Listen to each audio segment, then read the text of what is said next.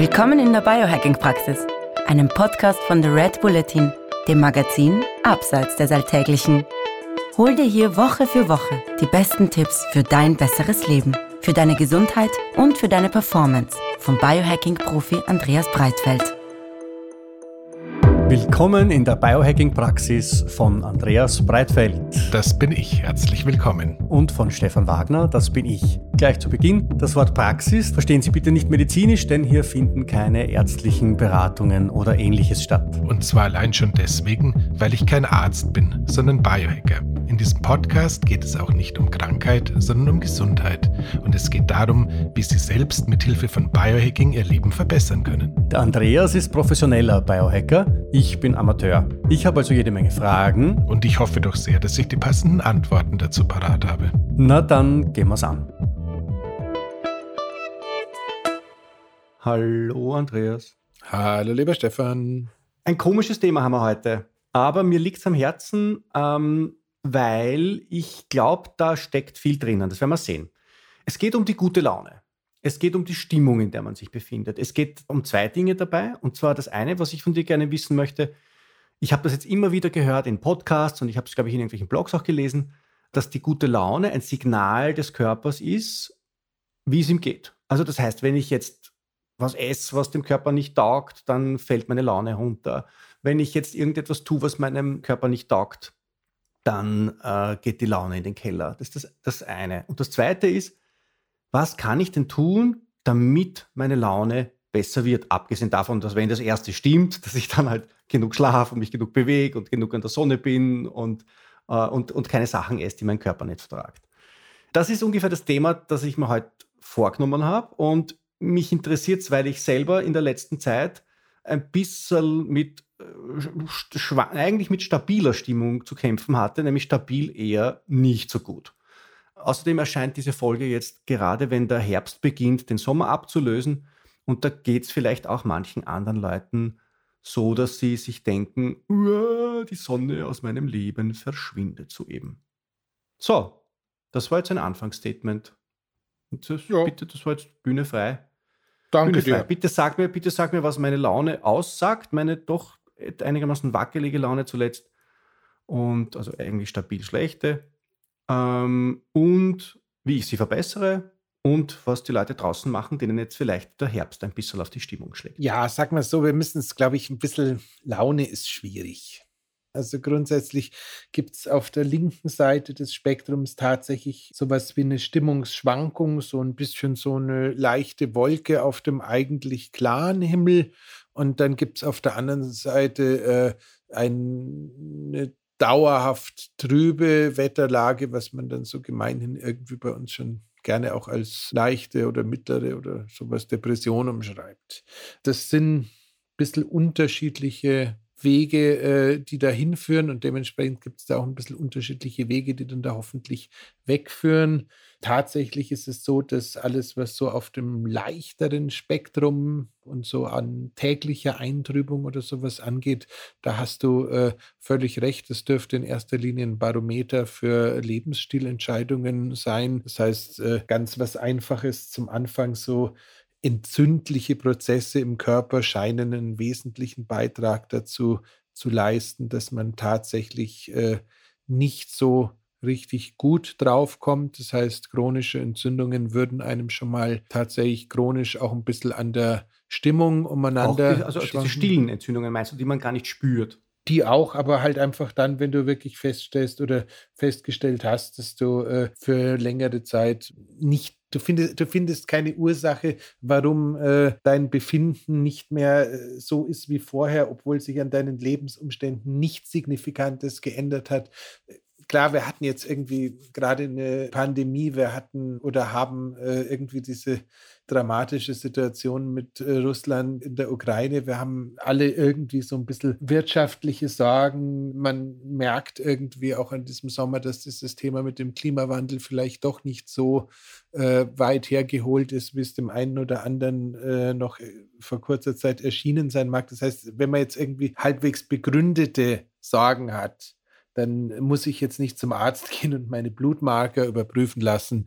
Aber wenn man über ein gewisses Abstraktionslevel Vermögen äh, verfügt und sich irgendwie in Situationen zurückversetzt, wo früher die Rahmenbedingungen auch nicht ganz so rosig waren, aber man sich selber trotzdem sehr viel besser gefühlt hat, könnte es tatsächlich sein, dass man mal nachschauen könnte, ob es da nicht tatsächlich äh, gerade Entzündungsmarker gibt, die komplett durch die Decke galoppieren, weil das wäre zum Beispiel jetzt schon mal tatsächlich so ein, so ein erstes Ding, mhm. wo ich sage, ich glaube, dass in vielen, vielen äh, Situationen, ohne dass man weiß, warum die Stimmung nach unten geht, dass es tatsächlich was mit entzündlichen Prozessen okay. im Körper zu tun hat. Da bin ich ein Kandidat, das weiß ich seit meinem Gentest, dass ich ein, ein äh, dass ich ein, ein Talent habe für Entzündungen wie kaum ein zweiter. Hätte ich nur annähernd so ein Talent fürs Tennis, ich glaube, ich müsste keine Podcasts machen, ich müsste nur irgendwie meine Autogrammjäger abwehren, weil sie mir bis ins, bis ins Schlafzimmer folgen.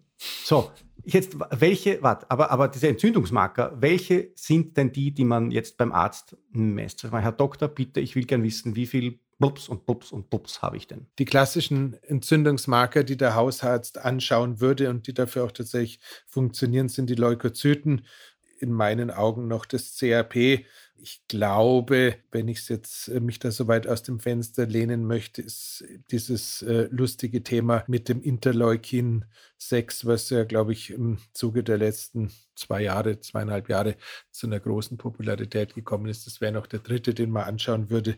Im Endeffekt äh, ist es aber auch tatsächlich so, dass ähm, bereits das C-reaktive äh, Protein also dieser CRP-Wert, der reicht uns normalerweise schon fast aus, weil das ist auch das Ding, was irgendwie mit Rheuma, Gicht, Gelenkentzündungen und all dem Ganzen, wo man jetzt gar nicht so wirklich draufkommen würde, in Verbindung zu sehen. Das Thema stille Entzündungen ist schon ein ziemliches Gesellschaftsthema, so ein bisschen ein, ein Hidden Champion der Gesundheitsthemen. Da gibt es ein, glaube ich, sehr gutes Buch von der Dr. Simone Koch, das ich auch verlinken werde in den Show Notes wie man eben gerade diesen stillen Entzündungen ein bisschen auf die Spur kommt. Genau.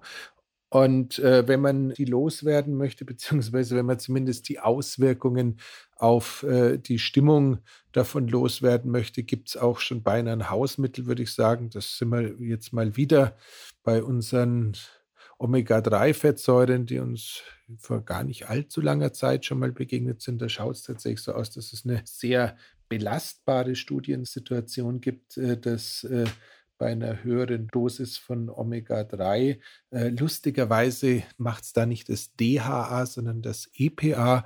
Da hat man es wirklich geschafft, Leuten mit äh, klinischen Depressionen, also die wirklich in der Glückslotterie mal für einige Zeit Pause gemacht haben, die Symptome massiv zu lindern. Das heißt, mhm. das ist tatsächlich ähm, das gute alte Fischöl oder wenn man jetzt äh, aus ethischen Gründen kein Fischöl trinken möchte, das entsprechende Algenöl, wenn man da so ein bisschen mehr EPA drin hat, könnte es für jemanden, der zu Trübsal äh, neigt, äh, könnte man eine Chance haben, dass man in ein bis zwei Wochen tatsächlich eine Verbesserung herbeiführen okay, aber kann. das nimmt man dann in Mengen ein, auf die man nicht käme, wenn man kein Biohacker wäre. Da nimmt man dann, ich weiß nicht, ein, zwei Esslöffel ein oder drei von dem ganzen Zeug. Ja, ja, also ganz, ganz, ganz ehrlich, es gibt da eine, es gibt da eine Studie, ähm, ich glaube, es war die Universität äh, Seattle, ich habe es gerade tatsächlich nicht parat, das, die Sachen rutschen so immer ein bisschen an mir vorbei, ähm, was die Studien angeht. Ich, wir können es gerne nochmal verlinken,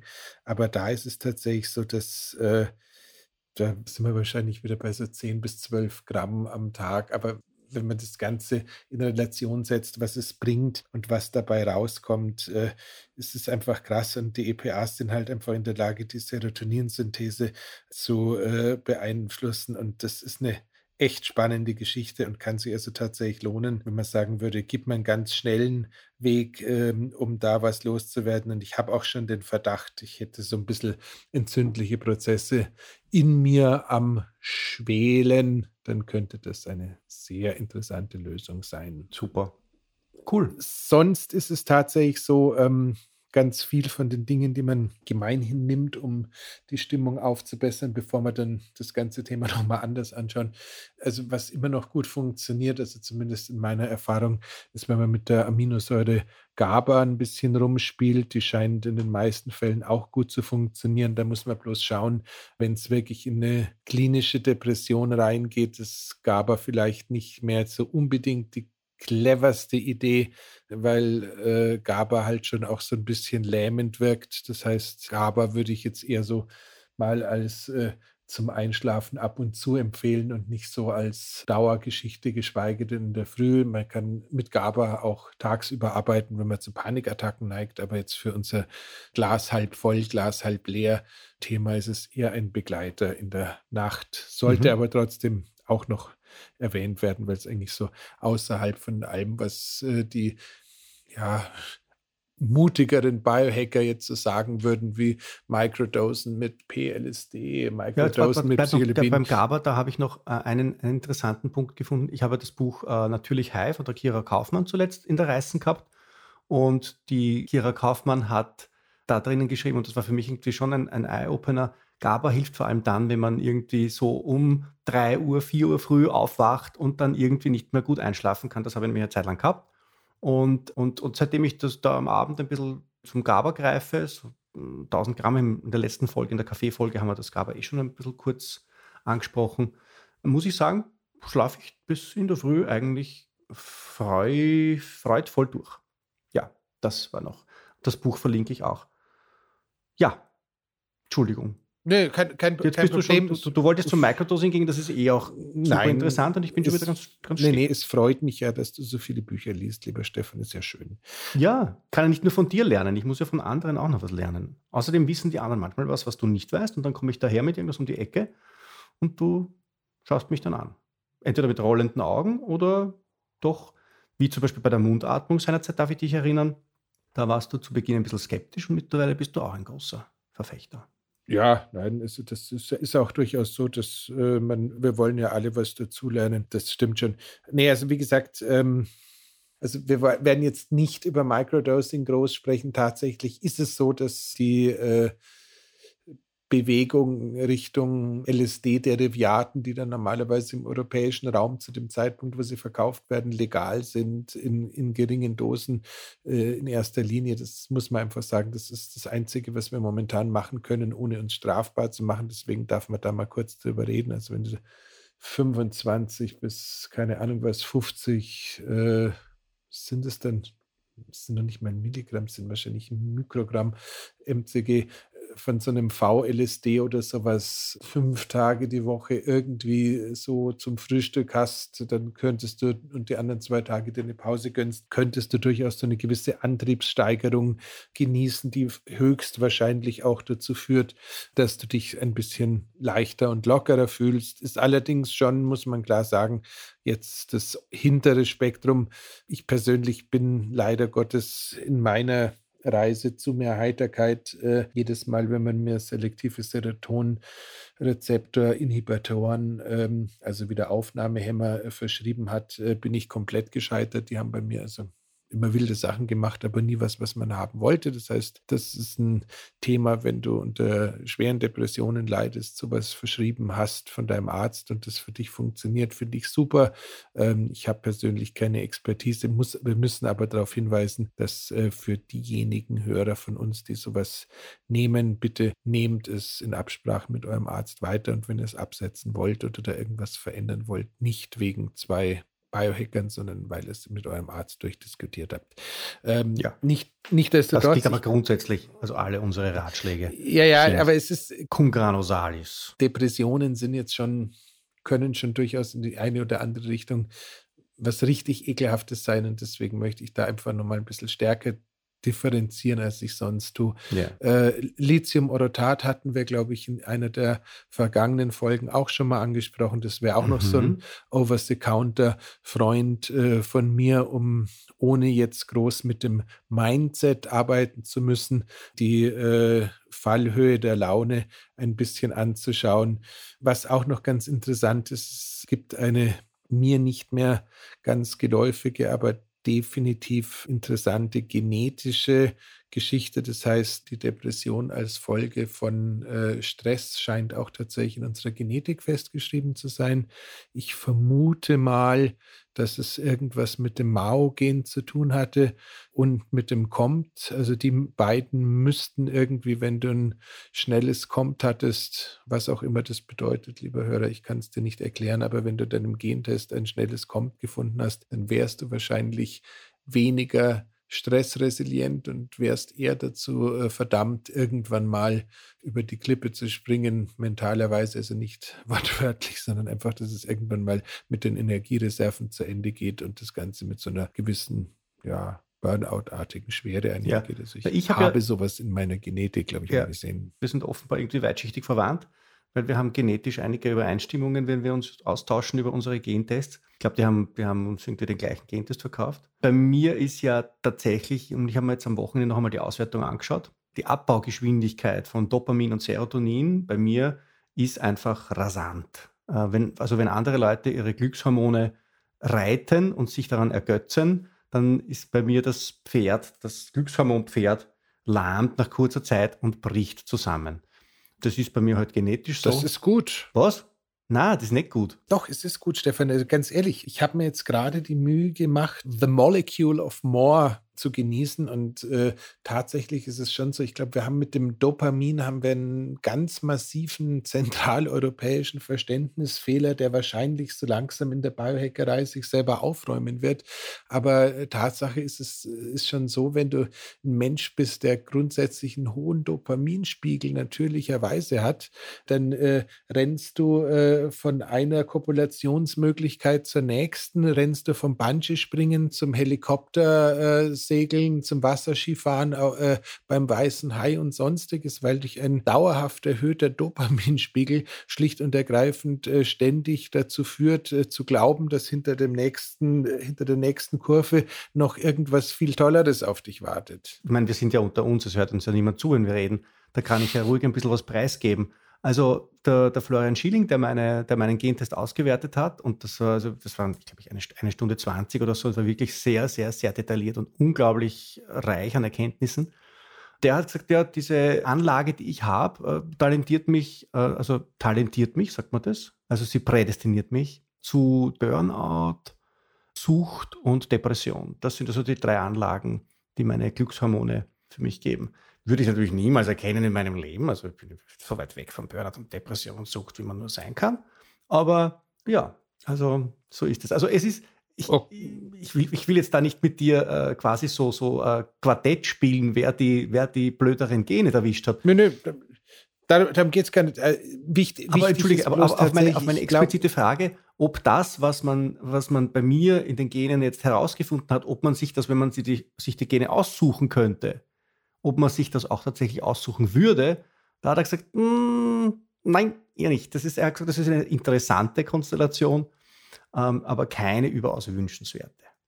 So war das. Nein, das will ich dir, kann ich dir gar nicht wegnehmen. Die Karriere, die du, die, die Karriere, die du äh, hingelegt hast, ist wahrscheinlich aber auch genau auf diesem wunderbaren Cocktail begründet. Das muss man auch wieder sehen. Da ist ja Fluch und Segen liegt ja in solchen Fällen auch äh, häufig gar nicht so weit auseinander. Aber ähm, Nichtsdestotrotz, ich glaube tatsächlich, dass wenn wir einfach nur mal das Thema Dopamin anschauen, dass das tatsächlich ein bisschen komplizierter ist, als es gemeinhin so aufgefasst wird, so nach dem Motto, mir geht's gut, ich habe viel Dopamin. Dopamin ist tatsächlich wäre beinahe eine eigene Folge, muss man sagen. Ja. Ähm, bei Dopamin geht es ja viel mehr um das Antizipieren von dem, was passieren wird, als um das, was tatsächlich passiert. Bei Dopamin geht es ja viel mehr, ähm, also die höchste Dopamin-Ausschüttung äh, bekommst du, wenn etwas besser ist als du es dir mhm. ausgemalt hast. Also negativ gesehen, da müssen wir jetzt einen Freund in Wien nehmen, weil äh, der Münchner kann das so schlecht, empfiehlt dir irgendwie das Restaurant an der Ecke, das neu aufgemacht hat in der Nähe von der Agentur, weil das ist so lecker und so fein und erzählt dir irgendwie, was die für wunderbare Köstlichkeiten zubereiten, dass du schon mehr oder minder mit äh, Speichelfäden bis zu den Knien den Tisch reservierst und dann äh, geht's da hin und bestellst irgendwas und das Essen ist mittelmäßig dann ist der Absturz 20, 30, 40 Prozent stärker, als wenn du ohne Erwartungen dahin gehst. Andersrum, wenn du irgendwie, wie wir es irgendwie im Urlaub vermutlich alle mal erlebt haben, notgedrungen in das etwas seltsam aussehende Lokal an der Ecke gehst, weil du einfach A, hungrig bist, B, keine Ahnung hast, wo was Besseres sein könnte. Und gerade vorm Internet äh, ist sowas ja doch häufiger mal passiert, dass du nicht irgendwelche seltsamen TripAdvisor-Bewertungen zur Rate ziehen konntest, sondern halt einfach mal in ein Restaurant gegangen bist und plötzlich isst du in der komischen Eckkneipe in Florenz das beste Bistecca Fiorentina, was du in deinem ganzen Leben äh, jemals gesehen hast und das, obwohl die Tischdecke kreislich war und der Wirt unsympathisch ausgesehen hat, dann schmeckt es äh, deswegen auch nochmal 20 oder 30 Prozent besser, weil du komplett nicht drauf eingestellt warst, jetzt da so ein kulinarisches Highlight Highlight zu erleben. Das heißt, äh, diese ähm, Dopamin lässt uns äh, ständig weiter höher springen wollen, schon, aber halt ein bisschen anders, als man es normalerweise vermuten würde. Und das ist tatsächlich, wenn wir unsere Laune unter Kontrolle bekommen wollen ist das ein ganz, ganz, ganz wertvoller Hinweis, weil da auch quasi ein bisschen eine mentale Bedienungsanleitung zum Thema Dopamin mit einhergeht. Das heißt, wenn wir es schaffen, uns äh, selber immer wieder zu überraschen, wenn wir es äh, schaffen, dieses Thema positive Abwechslung im Leben einzubauen und ein bisschen Spannung in den ganzen Sachen zu haben, dann wirkt es auch durchaus wie so ein künstlicher Sonnenschein auf unser Gemüt. Ich habe in der Zwischenzeit geschaut, wie das Buch geheißen hat. Ich habe nämlich ein Buch gelesen über Dopamin. Ein Hormon regiert die Welt, gibt es das Buch von Michael E. Long und Daniel Z. Lieberman.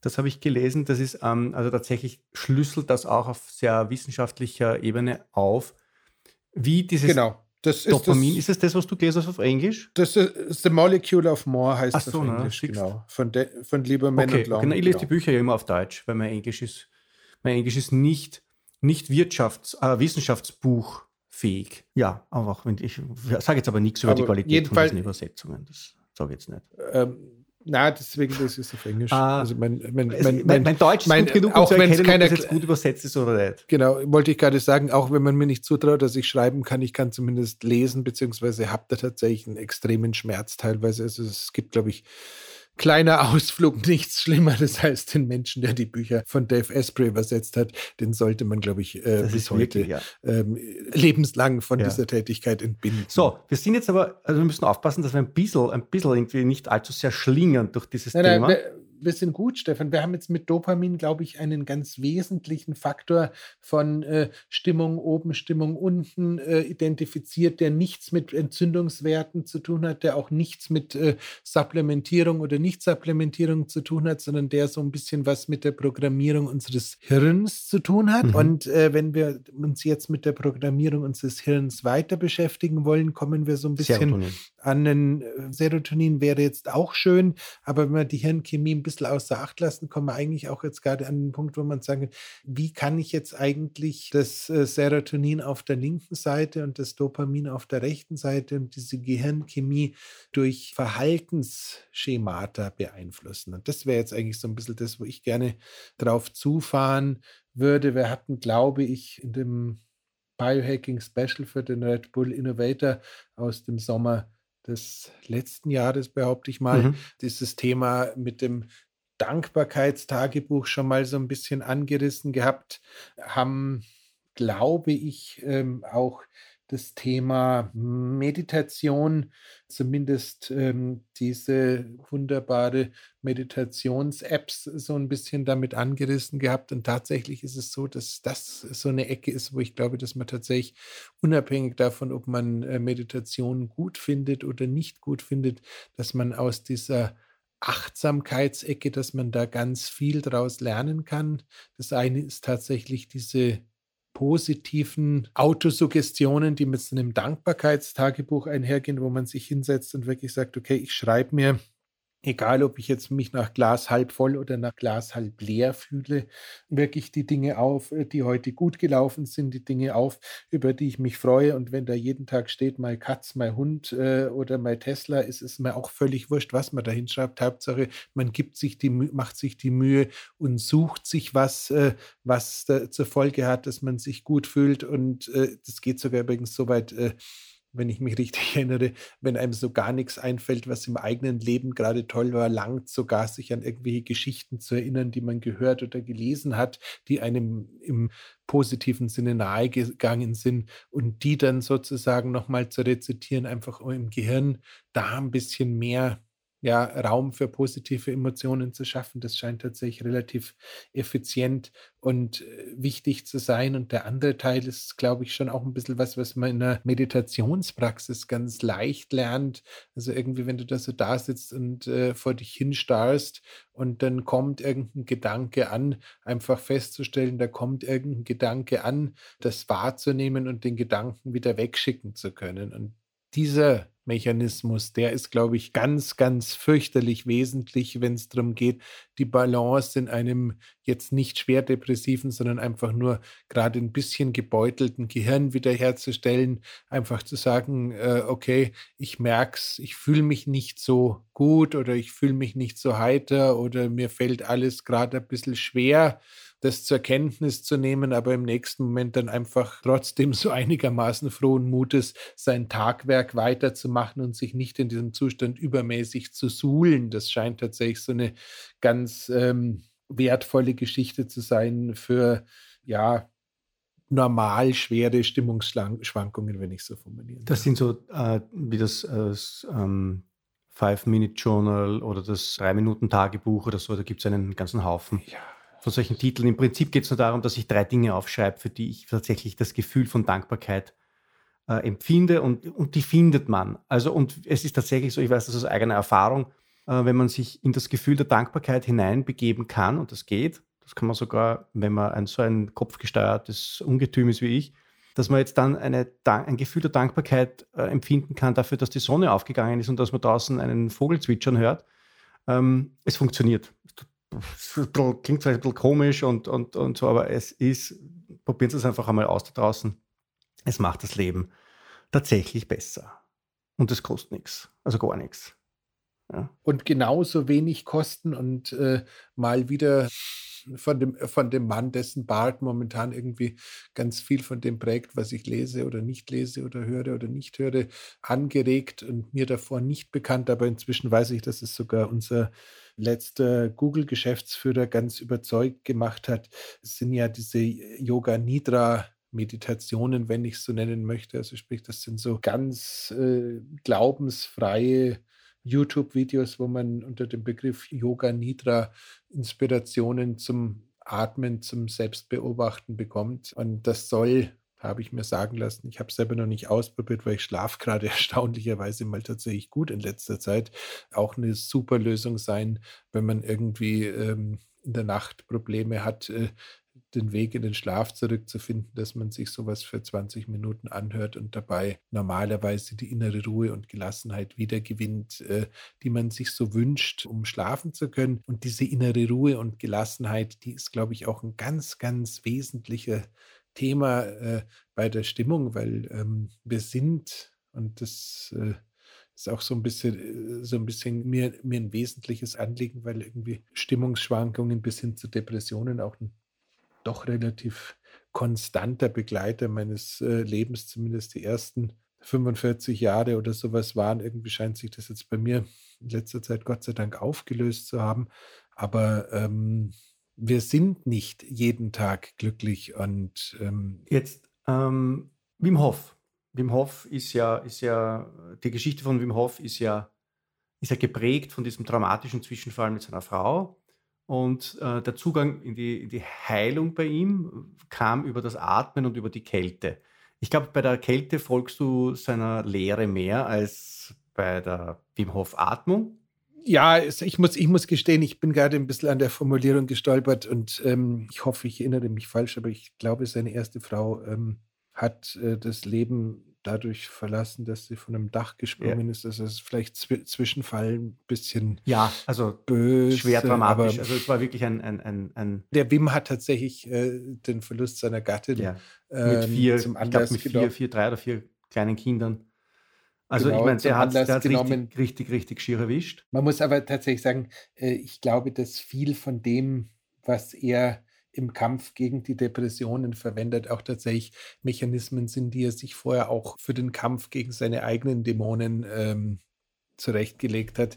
Ich hatte neulich mit der lieben Josephine Wasek, Doktor, ein kurzes Gespräch, wo ich die vage These aufgestellt habe und wir sollten ja sowas nicht tun, noch dazu bei Leuten, die man nicht kennt, dass ich äh, beim, beim Wim ja so eine leichte Neigung zur manischen Depression sehe, dass der einfach äh, in meinen Augen in einer Intensität brennt, wenn er gerade brennt, dass es äh, kaum gesund erscheint und dass er aber vermutlich auch relativ lange Rückzugszeiten hat, wo er dann weniger brennt, was ich so ein bisschen aus Anekdoten äh, bis dato bestätigt hatte. Die Josephine, die deutlich näher an ihm dran ist, hat mich da ähm, mit offenen von frischer Mutterschaft erfüllten Augen angeschaut und hat gesagt, ja, es hätte sie jetzt nie so drauf geachtet, könnte schon sein, aber war da jetzt nicht so fest davon überzeugt. Ich glaube nur tatsächlich, und äh, das ist einfach was, was ganz wichtig ist, Last und Belastung und äh, diese Formen von, ja, Schwere, die sind äh, häufig einfach auch ein Anlass dazu und dann kommen wir wieder zum Thema zurück, Außergewöhnliches zu leisten und äh, Besonderes zu tun. Und das ist eigentlich auch so ein bisschen jetzt, glaube ich, das, was ganz wichtig ist bei den Methodiken von Wim Hof, dass egal, ob du jetzt die Kälte wählst, die einfach äh, all deine Sinne mehr oder minder auf ein einziges, nämlich das Aushalten der Kälte runterkonzentrierst oder ob du es tatsächlich schaffst, mit Hilfe von Atemtechniken, mit Hilfe von Hyperoxygenierung mehr oder minder, ja, natürlich High. Hast du vorher das Buch von der äh, Kira Kaufmann. Journalistin und Kollegin äh, Kira Kaufmann erwähnt, ob du dich durch so Hyperventilationsatmungen quasi dich Richtung andere Bewusstseinszustände bewegst. Im Endeffekt, das sind ja alles Dinge in diesem Toolkit, wo man sagen muss, wenn es gerade echt entgleist, das ist super, dass äh, wir solche Möglichkeiten haben, aber die sind natürlich auch nur für den ja, mittelgetroffenen Kandidaten ausreichend, weil wenn ich tatsächlich in der klinischen Depression bin, wenn es mir wirklich scheiße geht, da, kann, da können sich zehn, zehn Wim Hof-Instruktoren vor mich hinstellen. Wir, also über das reden wir nicht, wir reden tatsächlich über, über Stimmung und über Laune und nicht über, wir reden vielleicht über, über Anflüge von depressiven Verstimmungen, aber wir reden nicht über, über, über manifeste Depressionen. Also, also da, da würde man uns nicht trauen hinzugreifen. Wir versuchen einfach den Leuten ein paar äh, Werkzeuge in die Hand zu geben, mit denen sie selber etwas tun können, um ihre Stimmung ein bisschen zu verbessern und ihre Stimmungsstabilität vielleicht ein bisschen zu erhöhen, weil ja auch gerade die ganze Weltlage ein bisschen danach ist, dass man da ein wenig Support braucht. Ähm, Kälte. Ja, also im, in, der, in der Kälte zu sein, auch der Dopaminausstoß, den man halt nachher hat, wenn man aus der Kälte zurück ist, ähm, der, den, den nehmen wir schon sehr gern, oder? Ja, äh, wobei ich auch da ähm, vermutlich davon ausgeht, dass da ein bisschen sogar das ähm, Noradrenalin bzw. Adrenalin auch, auch noch mehr eine Rolle spielt als jetzt das Dopamin, um ehrlich zu sein. Müsste ich mich jetzt gerade selber nochmal an der Nase nehmen. Aber im Endeffekt, ich glaube, dieser Antrieb, dass man danach irgendwie kurz die Welt zerreißen kann, das ist schon so ein Cocktail aus den dreien.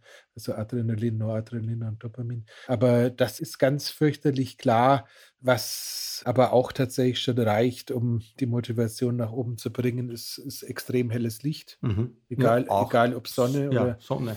Tageslichtlampen ja, mit entsprechender Leuchtstärke, Influencer-Lampen oder was man auch immer sonst so inzwischen findet. Also da wäre ich tatsächlich auch bereit, vieles, was wir sonst im Sinne von ja, guter Lichtquelle, schlechter Lichtquelle in Frage stellen. Äh, diese Seasonal Affective Disorder ist ein wesentlicher Faktor für äh, Lebensqualität in den nordischen Ländern und egal wie man sich daheim leuchtet, leuchtet euch daheim. Also das ist bitte ganz wesentlich. Was mir auch ähm, bei diesen ganzen technischen Sachen auch noch so ein bisschen ja, ich will nicht sagen abgeht, aber wo ich halt schon auch glaube, das ist auch ein ganz wesentliches Ding. Äh, dem Kontext ist es tatsächlich das Thema Akzeptanz, also sich selber auch akzeptieren, auch mal akzeptieren, wenn es einem gerade nicht die Sonne so aus dem Allerwertesten scheint. Ähm, ich glaube, wir neigen tatsächlich so ein bisschen dazu, weil äh, Happiness ist sowieso schon so ein bisschen hohles Wort.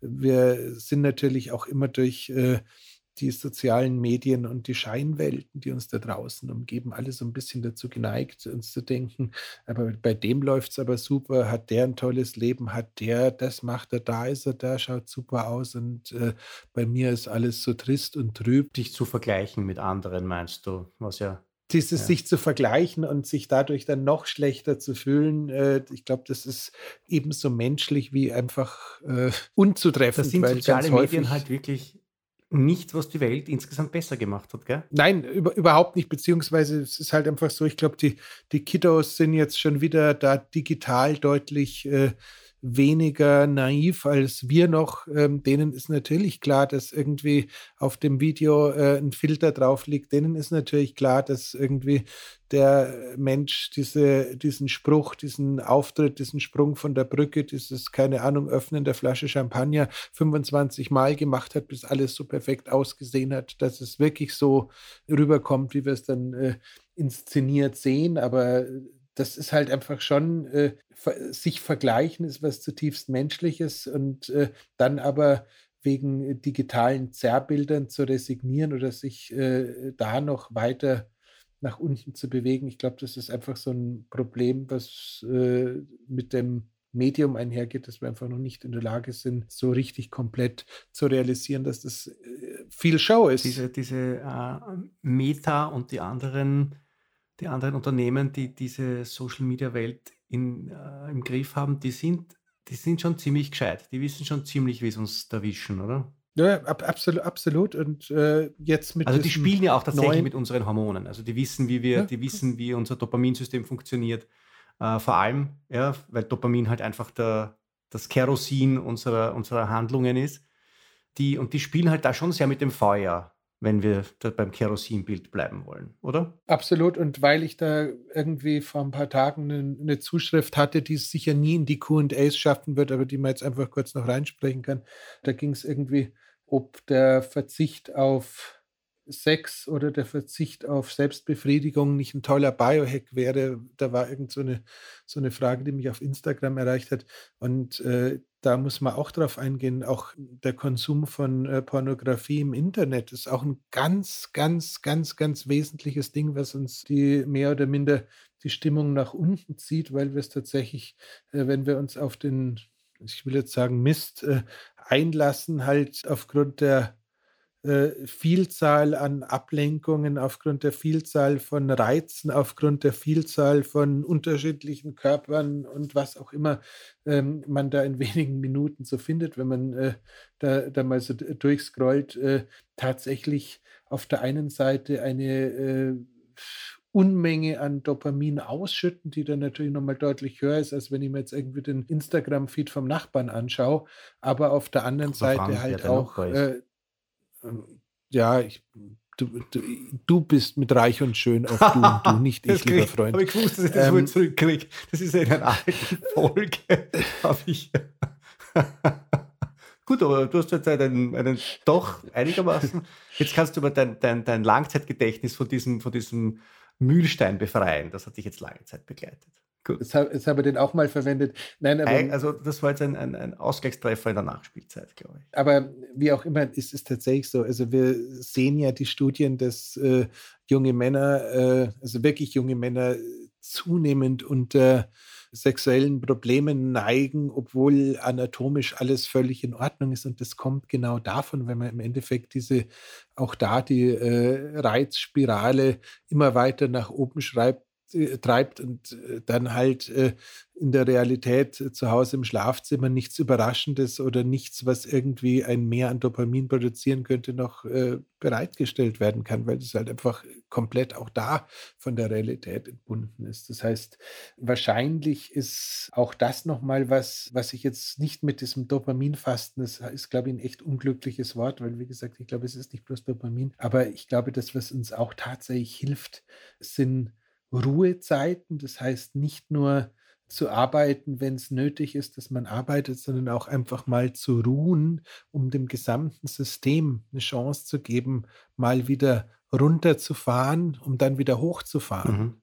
Das ist, glaube ich, auch was, was äh, früher in der religiös geprägten Gesellschaft mit am Sonntag nicht arbeiten und sowas ein bisschen automatisierter war als heutzutage, wo man ja halt doch irgendwie sieben Tage die Woche, also zumindest als Selbstständiger oder professionelle Biohacker, hängst ja doch irgendwie jeden Tag irgendwie an der Arbeit dran. Mhm. Zwar nicht mit Vollgas, aber man schaltet ja sehr selten richtig ab und man merkt ja, wie schwer es selbst im Urlaub heutzutage ist, dann äh, kein Device dabei zu haben und nicht doch die Mails zu checken und nicht doch auf Insta mal kurz eine Nachricht zu beantworten. Ich glaube, das sind auch alles Sachen, die da, wir, wir bluten aus. Ja. Also das, das wäre auch nochmal so ein, so ein Ding unabhängig von der Hirnchemie, so als ganz praktisches Ding. Nehmt euch Ruhezeit. Nein, das hat schon auch mit der äh, Hirnchemie zu tun, Entschuldige, wenn ich da unterbreche. Also diese, diese Dopamin, dieser Dopamin-Regelkreislauf, äh, der hat, das sind ja biochemische Abläufe, die da sind. Und wenn die in einem fortlaufen, in einem fortlaufen, in einem fortlaufen, in einem fortlaufen, dann werden diese Bahnen irgendwann einmal, äh, in Wien sagt man, lätschert. Ja, du wirst aus dem Zusammenhang dir herausdenken können, was lätschert heißt. Äh, und das passiert dann. Und dann, dann braucht man immer, immer höhere Dosen davon und dann, ja, schier. Und das ist das, wie wir uns gerade in der Welt gerade bewegen.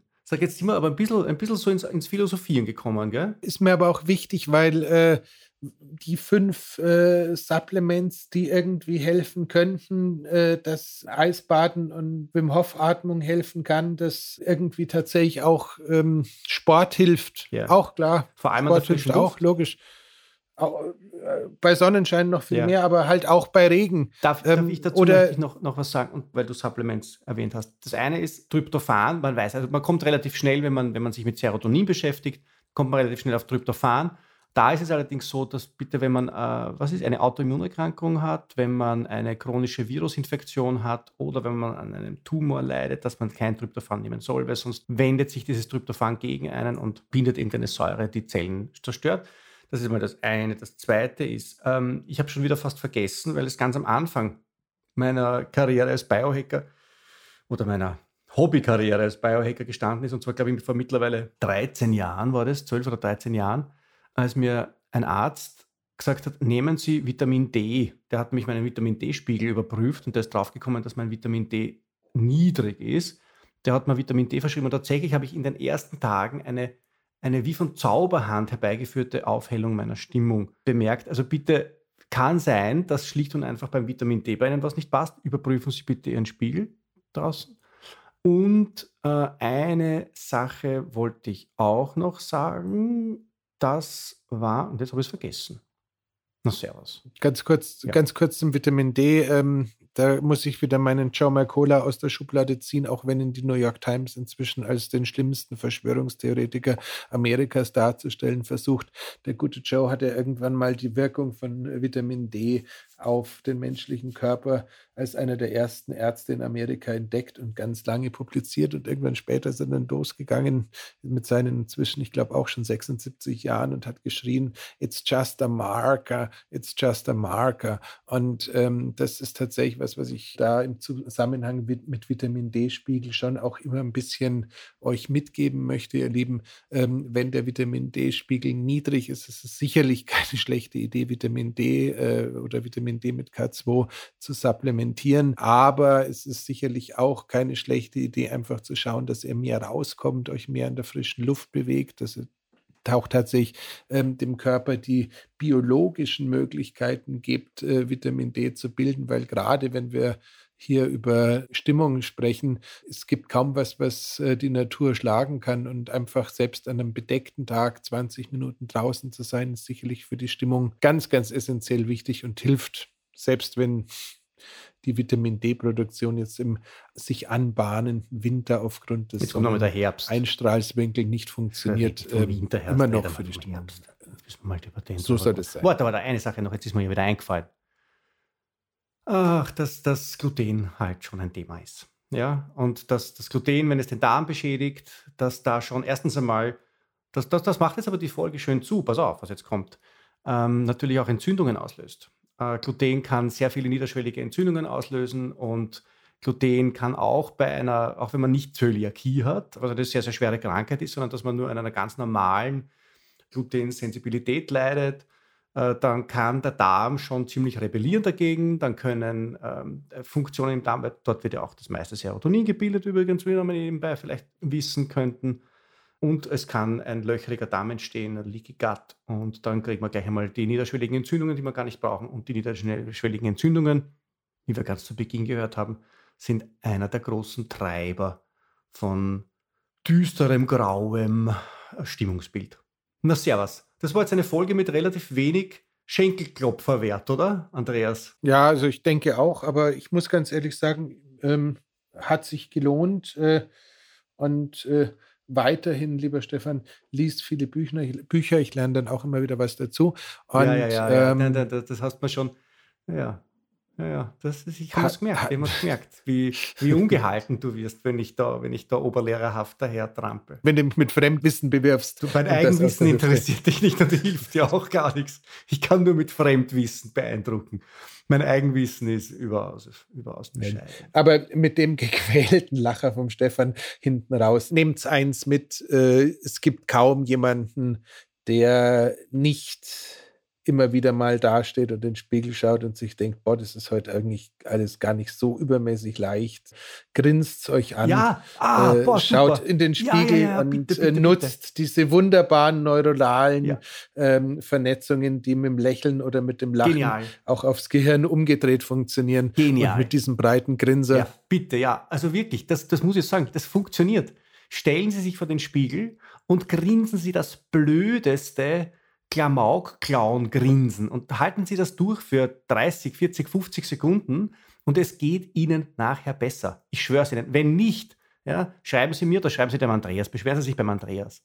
Ja, weil der hat mir auf die Idee gebracht. Tatsächlich, es ist unglaublich. Es funktioniert, weil, das, weil, da, weil da werden Nerven stimuliert, wo der, der Körper dann sich denkt, es muss ja irgendeinen Grund geben, dass ich lächle. Äh, daher verhalte ich mich einfach so auch wenn ich den Grund jetzt gerade nicht kenne. Das ist schön, sehr schön. Danke, Andreas, dass du mir das noch gebracht hast und ich werde jetzt grinsend mich vor den Spiegel stellen. Ja, um mich von der, so von, der, von, der, von der erdrückenden Schwere dieser Folge ein bisschen wieder zu erholen. Schöne Woche. Bis zum nächsten Mal. Bis bald. Danke. Ciao. Ciao. Das war die Biohacking-Praxis, der Health Performance Lifestyle Podcast von The Red Bulletin. Mehr davon findest du überall, wo es Podcasts gibt auf www.redbulletin.com und natürlich in unserem Magazin. Stefan Wagner schreibt im Magazin Carpe Diem eine Kolumne über Fort- und Rückschritte im Leben eines Biohackers. Andreas Breitfeld ist der Red Bulletin-Experte für Biohacking. In München betreibt er das europaweit einzigartige Biohacking Lab. Mehr Infos dazu findest du auf www.breitfeld-biohacking.com. Hat dir unser Podcast gefallen? Dann freuen wir uns über deine Bewertung. Und noch mehr, wenn du uns weiterempfiehlst.